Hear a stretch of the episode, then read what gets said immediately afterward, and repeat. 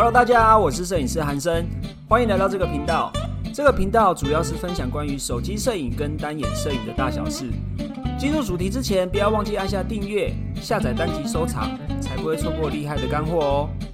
或是到我们的 Instagram 搜寻韩生影像，账号是 W U T A U N G，上面有更多短影片以及图文教学分享。而且即日起也可以通过网易云音乐收听本期节目，很期待能与你们在网络上相见哦。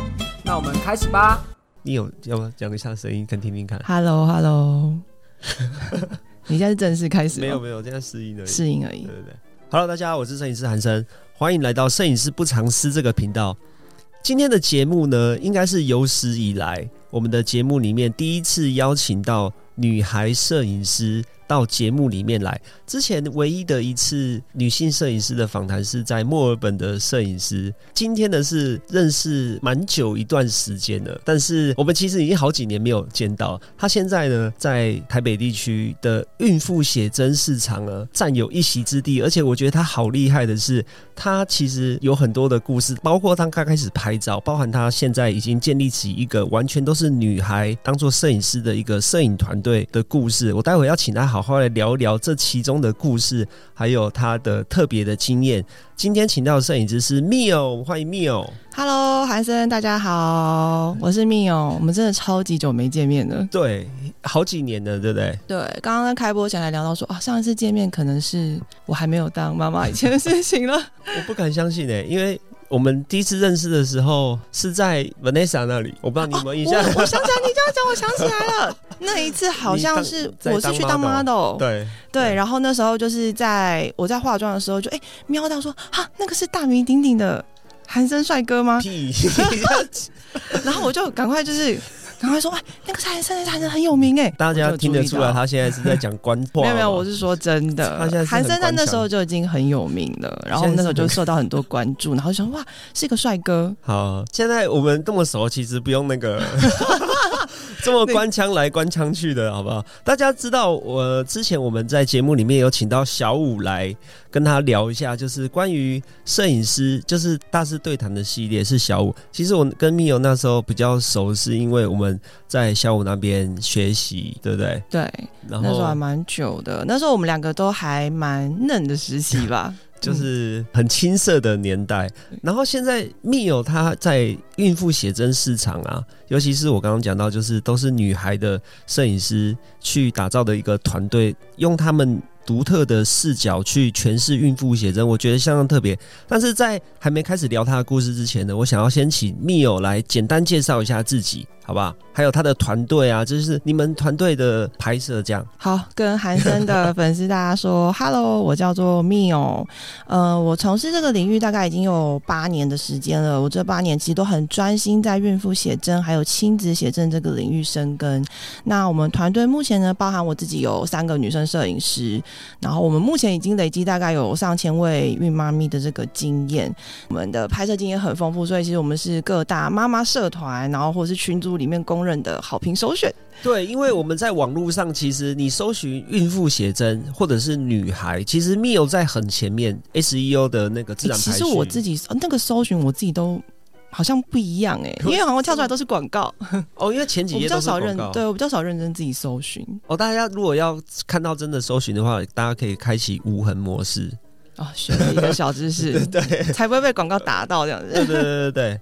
哦，对不起，我刚打断，因为我觉得那个 Mio 的这个经历很特别。然后 Mio，请继续。哦，没有啊，就是觉得说，就是我们一生中啊，其实有几次可以这种大肚子怀孕这个机会，所以其实如果有机会的话呢，就可以好好的把它纪念下来。我们团队呢，哦，我的团队叫做 Mio Studio，那我们主打就是能够帮你拍摄出唯美细腻的女性视角的照片，所以我们还有在妈妈社团里面被说是仙女妈咪制造机的称号，有这个关键字在网络上也经常搜寻得到、哎。就是仙女妈咪，因为现在仙气啊，大家都想要有女性有仙气感、有氛围感的孕妇写真。这个关键字 Mio Studio 常常被搜寻得到这样的文章内容，或者是介绍，还有报章媒体的报道。这样，我刚才听到说，原来你已经开始拍八年了吗？有开拍这么久了？嗯，就是如果是说专心就是变成工作的话，已经有八年了。什么时候开始喜欢拍照这件事情？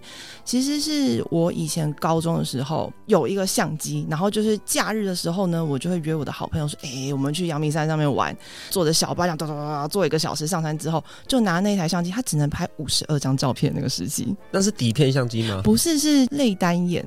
那单眼只能拍五十二张哦，因为记忆卡记忆卡很小，然后可能那时候家人也不懂，我也不懂，他们就给我买一个就是很小张的那个记忆卡，只能拍五十二张。所以那时候就是假日的时候呢，就会跟着朋友可能去新一区啊，去阳明山啊，然后就是：“哎，你在那边，我帮你拍。”然后或者我拍完之后呢，或者说：“哎，你帮我拍一个一样的。”就是从那个时期开始，发现好像自己蛮喜欢拍照的，但是。因为以前就是我们家管理很严，规定就是一定要把功课念好，所以其实从小就是一个乖宝宝的学生，然后只觉得说啊，以后可能就是要进公司上班呐，然后可能当个什么小主管啊之类这一种，完全没有想过有一天会成为一个自由业者、职业摄影师，对，然后带领一个团队，这真的是我从来没有想过的事情。以以前就觉得说啊，我可能就是会像一般人一样去公司行号里面，然后做朝九晚五的工作。那你决定投入这个摄影领域的原因是什么啊？这个事情说来就是也是觉得蛮好笑的，因为拍照这件事情啊，高中就有拍嘛。可是后来大学的时候，那时候就是很专心在觉得说啊，以后我毕业要做什么。韩生就知道，就是我是一个很喜欢规划的人。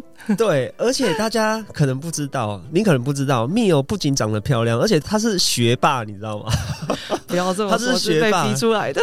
他是台大毕业生，所以我刚开始认识他的时候，我就有点吓到。当然我没有当面吓到，我就是私底下觉得说她是个很漂亮的女生。那因为现在听节目，你可能。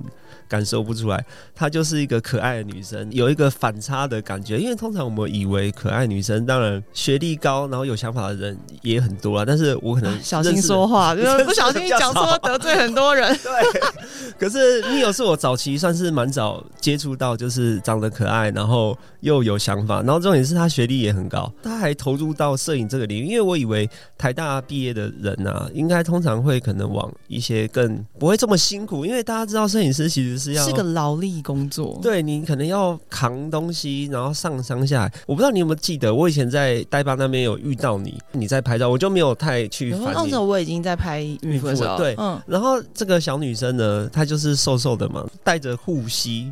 他这个拍照会带着护膝，就是不是那种运动护膝，是有护垫的那种，跪的容易，是像那《还珠格格》里面那厚垫，那跪下去的。就穿了一个有护垫的护膝，让我觉得哇，这个反差，而且他是真的很辛苦，所以我才好奇说，你要投入这个摄影领域。其实一开始也是这样，就是觉得说我大学是念正，那时候是觉得说好，就是记错了，没有没有，我大学是念正大，是念正大中文，然后后来是因为就是家人的要求，觉得说啊，你还要再念。一个研究所，所以想说，像还要再念吗？那时候一心一直想要赶快出社会工作赚钱，然后他就说，你就去考考看，然后所以那时候就准备，然后就就上了台大，所以你台大是念研究所的时候，我认识你的时候，那时候是研究所，是研究所的时候，应该那时候还在念书。然后就讲你认识我的时候，其实那时候呢，我就是一个已经念了很久的研究生。我那时候念的是台大，是念新闻所，所以他是跟传播啊、媒体有关系，是我有兴趣的领域。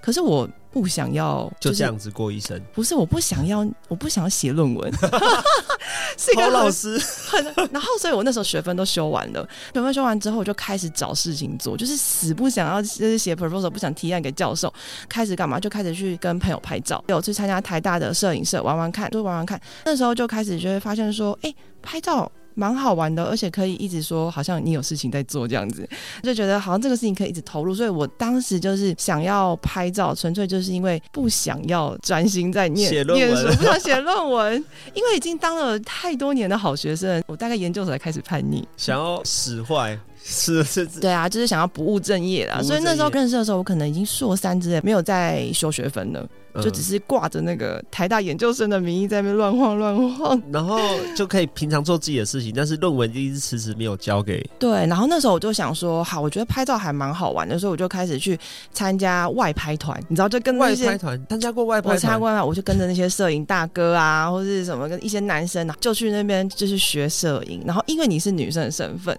所以可能那些。男生他们都会很热心，哎，你不懂，哎，这个什么是色温啊？什么是光圈？是因为你长得可爱吧？不 是因为，不是因为没有没有没有女女生真的就是你知道，就是随便一个女生就是掉在男生群里面，就是也会很吃香的。所以那时候就是很多男生就会很热心的，就是他会教你，然后教你怎么调色啊、Lightroom 要怎么开啊，那种最基本的开始学。那时候就发现哦，外拍团这个东西可以拍 model，很速成，很有成就感。我那时候想说，我要怎么样可以更快的学到摄影师的技巧？然后如果我之后，我不知道那时候你有没有经历过 DC View 时期？我有在爬文，你有在爬文，就是但是呃，好像那时候可能很多文章，DC View 开始已经有点落寞了。对可是就是它 DC View 是一个就是相片的论坛吧？，对论坛，它是一个论坛，然后大家会在上面发表自己的作品，它就是你可以发表成像是一个 blog 这样子的形式。然后那时候我就在上面发表自己的自拍创作，就得到了很多的回响。想说好，那这样子的话，我要怎么样之后我在 DC View 发展会更多人看到？想说好，那不然我就去当外拍 model 好了。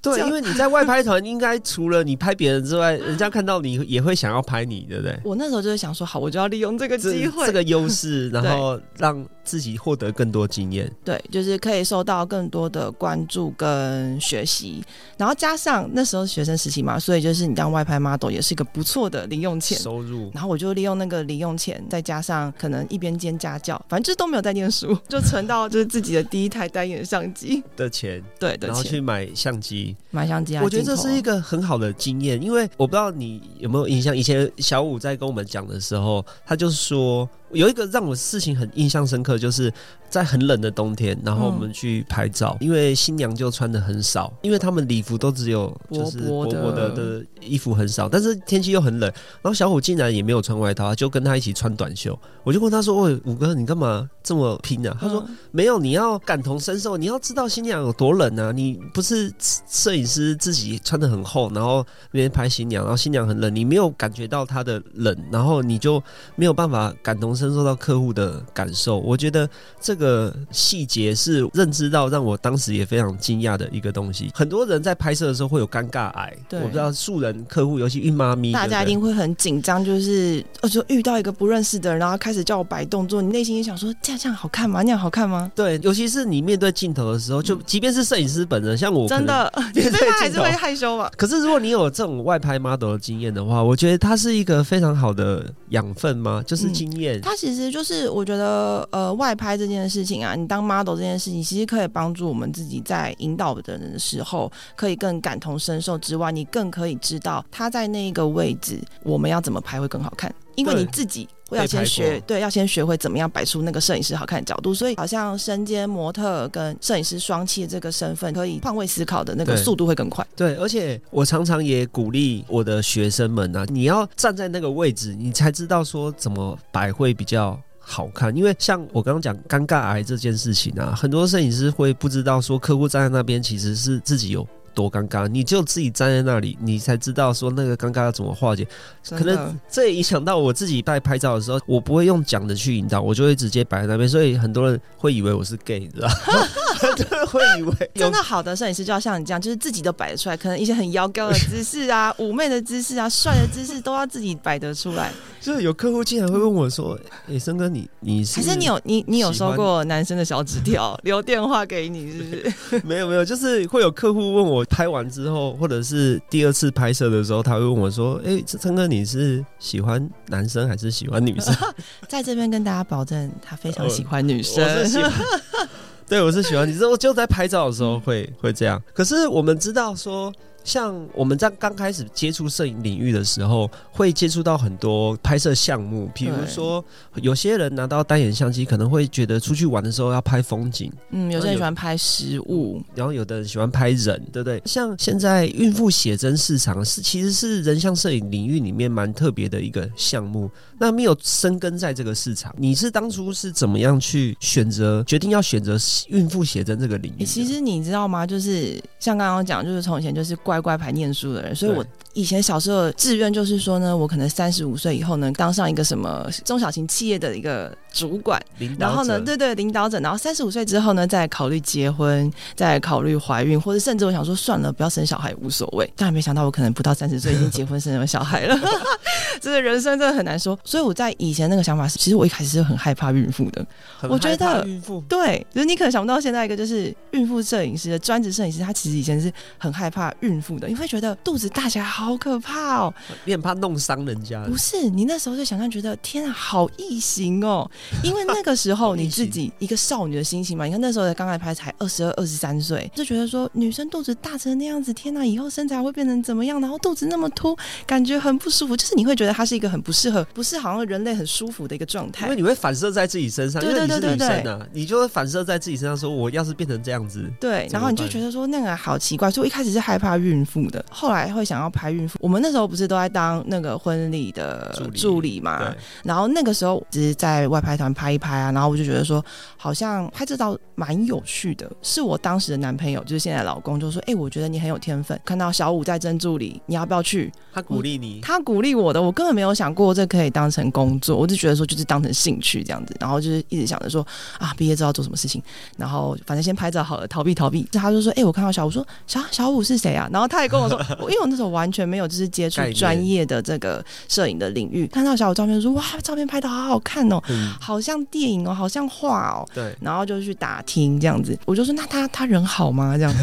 然后那时候黑 J 认识他哦，黑 J 就是他老公哦，他原本就认识。对对对，黑 J 是我老公。然后我老公他其实本身自己以前是在玩摄影的，他就说他人不错啊，什么什么的。我说：“哦，好，那我就去面试。”那时候我还记得面试的时候，小五就跟我说：“你确定你要来吗？这工作很辛苦哦，你要怎样？”他就想办法吓我。然后那时候听起来想说也还好吧，因为我们摩羯座很吃苦耐劳。所以那时候是当小五的助理，好像有一两年的时间吧。但是我可能大概一年多的时候，我就蛮清楚知道说，我觉得这个领域很好玩，但是它不是我想要做的工作。原因是我觉得他的时间很长，婚礼摄影师很长，然后女生真的可能不适合这么久没有尿尿。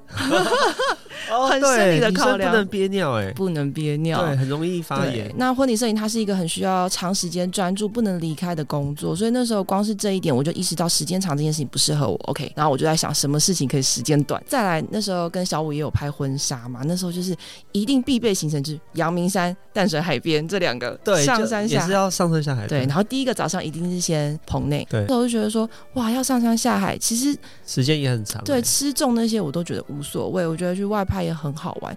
主要是因为会晒黑，会变丑。少女的愿望，完全都是女性的角度出发，觉得说，哎呀，我这样出去一整天，我也不在乎去当助理什么赚的钱多少，而是我到处要花更多钱去美白，跟花更多钱去买保养品。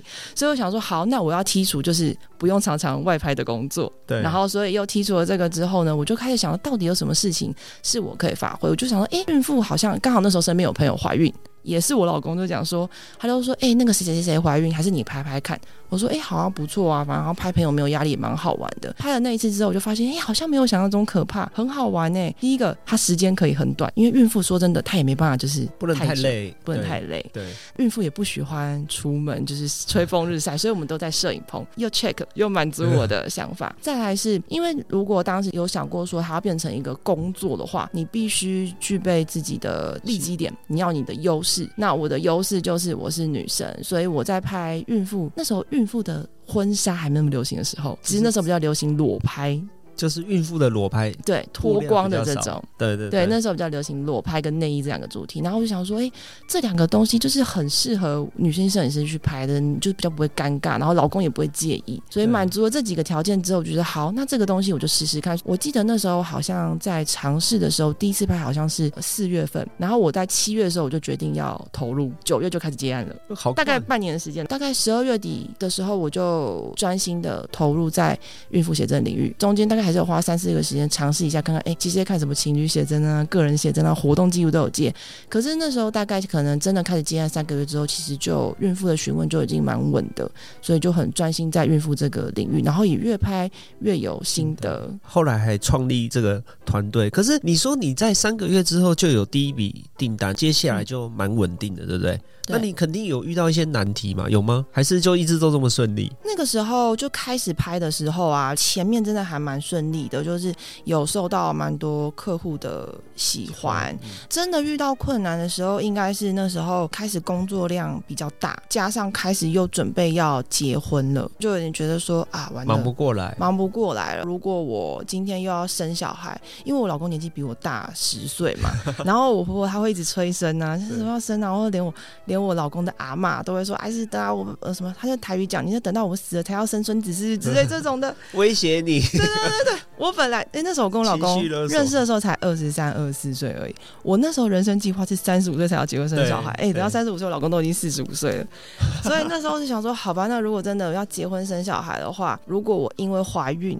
中断我的工作该怎么办？韩生那时候有就是跟我讲说，哎，你遇到困难的时候，我觉得我比较喜欢把困难当成你遇到的挑战是什么？挑战，对我比较喜欢这样子的心情去面对。所以我当时认为我遇到的挑战就是我要如何在我是一个人妻人母的这个身份下，可以身兼摄影师，甚至可能有可能转型的可能。所以我这是一个挑战，嗯，是一个挑战，因为很难啦。就是其实很多女生不包含我们摄影师这一行。大部分普遍的职场的女性遇到的困难，都是当她怀孕的时候，可能会育婴留停，然后就有可能再也回不去了。有可能是公司比较明白的告诉你没有你的位置，也有可能是用一些比较暗示性的方式让你回不去，也有可能因为你带小孩，可能带了三年五年之后，已经无法跟职场接轨。那我觉得摄影这个也是啊，其实就跟游泳一样，因为你久没练，你可能就会生疏，对不对？这个技能就会对生疏，就是英文一样，久没讲，哎，也忘了怎么讲。那我觉得摄影也是，你可能就是空有那个天分跟经验，可是久没有练，一定会断。所以我想说，如果假设我就是那种怀孕很辛苦，然后。一年都没办法接案的人，那我这个 Mio Studio 的品牌是不是就会断掉？好可惜哦！所以那时候我就才开始花心思去投入在慢慢成立团队这件事情上面。哦，所以危机就是转机耶！其实，对，它其实是一个转折点。每一次遇到一个困难，或者你觉得好像无法突破的时候，我自己这几年学到一个最大经验，就是因为我是摩羯座，哎，韩生是天秤座嘛，对不对？对对对，你记忆力很可怕，可怕的好。因为我老公一样都天秤座啊，天秤座就是很随和、很好相处的星座。可是像我自己是土象星座的人，土象星座是很固执，脑筋比较转不过来，折善固执。对，所以有的时候可能就会觉得我就是很习惯这个模式了，我不想改变。但这几年这样子下，我就觉得说，哎，有时候就像你说的，碰到一个危机或是碰到一个困难的时候，其实它就是一个改变自己一个模式的机会，然后也可能因为这样改变，然后就可以带来更多的发展。我还记得那时候早期的时候。我一开始一个人拍，完全没有助理，一个人很忙，要跟造型师这样平常这样搭。对，中间有试着想要争助理，助理也是就是来来去去的啊，可能跟个几次，然后或是我也没有真的很花心思在带助理这件事情上面，是直到觉得哦不行，我要结婚生小孩了，所以我才就是真的花心思的去培训一批助理。我那时候正式培训的第一批助理，其中一个就是我现在旗下摄影师，对，就一到现在。那你在经营？女孩的团队啊，你刚说因为想要争助理，想要有人帮你嘛，然后你觉得在这个争助理的过程中啊，你是怎么去找到人？都是透过网络吗？其实我觉得还蛮幸运的，我不知道你有没有做过人类图。今天跳了一些有的没有的星座跟人类图。人类图是什么？我没有很认真研究，反正就是那时有个朋友就叫我做人类图，他其实很像是跟什么星座啊、命盘啊很像的东西。他会根据什么你的生日去算你是某一种特质，或是你的生命灵数吗？类似那种东西，但它不是，就是都是这一种人类图，很像命理之类的东西。那时候我的朋友就看我的人类图，我也没有认真研究，他只讲一句话让我印象很深刻，他就是说我所有的机会。都会是别人给我的，我不太需要自己努力去找。别人会问你，哎，你要不要？哎，你有没有缺？就刚好我也需要。意思就是说，你生命中充满了贵人，好像是这样子，就是非常的幸运，自己不用努力。因为其实我还蛮害羞，就是要公开珍珠这件事情，我到现在从来都没有在粉丝团上。对对，我就想说你没有，然后人哪里来的？文，对你到底从哪来的？我 我好奇哎，就是会有朋友问我说，哎，你有没有缺助理？或者我可能会私下跟朋友聊天的时候，就说，哎，我好像最近好像人不够啊。他们就说，哎，那我帮你找，或者我你可。会帮我问问看，然后他们就会帮我引荐很多女孩来帮忙。哎，那你有跟宇宙下订单吗？这个是第二，你是跟宇宙下订单说，哎，我想要有一个助理，或者是说。怎么样，然后助理就来了，是这样吗？而且我觉得韩生讲这个很好，其实我觉得信念感是一件很重要的事情。吸引力法则对对对，你有没有心中有没有一个怎么说？你有没有一个目标？你有没有跟自己定下一个目标，对目标？他就会老天就会帮助你。你你也是用这个概念吗？嗯，我还蛮相信吸引力法则，天呃人助天助吗天助自助啊，天助自助，我你也。是这样，你也是这个信念。对啊，然后所以那个时候就开始会有人来问我说有没有需要找助理这种的。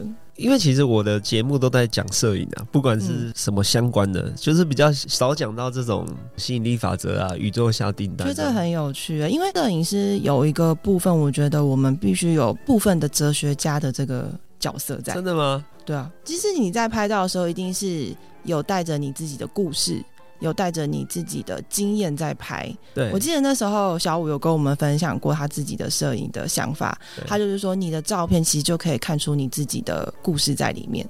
我觉得这个故事其实可以把它解释成你自己的人生历程所累积出来的审美标准。这个是一个可以放在图片上面的解释，这样。对对啊，就是我觉得照片其实反映着你内心的一个世界对的一个理想世界啦，应该这么说。对，对它就是你对人生的体验，或者是你对生活的看法，对就是它会灌注在这张照片里面。对啊，你为什么会想要这样子呈现？对，就是有你的故事在里面。应该是说，大家不一定能够体会啦。就是现在听我们这样，就好像我之前有讲到说，如果你想要拍好照片，就先过好生活。小五也是这样跟我们讲，就是我们听到红刺猬也是这样讲。可你也许很难体会，可是你不用体会没关系，但是你要去实践它，你可能也许就会之后某个时间你会有这样的发现。哎，韩生，我问你哦，就是从你以前拍照到现在，你的色调风格应该有改变过，对不对？有哎、你 你这样回去回想，你有没有就是在哪个时期，就是比较阴郁的时候，它呈现出来的色调会不一样？有哎、你有对不对？有哎、我前一阵子就是我的那个人生很有很低潮的时候，有一阵子很低潮，然后那个时候的拍照的东西就很，灰暗吗？对，很灰暗。就是有客人说，诶，都是这么悲伤的照片，所以这是真的，就是我觉得照片会反映你当时的心境。对。所以大家也不用去，我觉得不用去特别去琢磨了。但是你有一天会去发现到这样子的状况，OK，今天这一集就到这边啦。我们很重视您的意见，不管有什么想法，都欢迎留下评论告诉我们哦。你们的鼓励是支持我们分享更多的动力，或是也可以到我们的 IG 搜寻韩生影像，账号是 W U T A U N G。除了免费摄影教学影片可以领取之外，还有更多短影片以及图文教学分享哦。期待与你们在网络上相见啦，拜拜。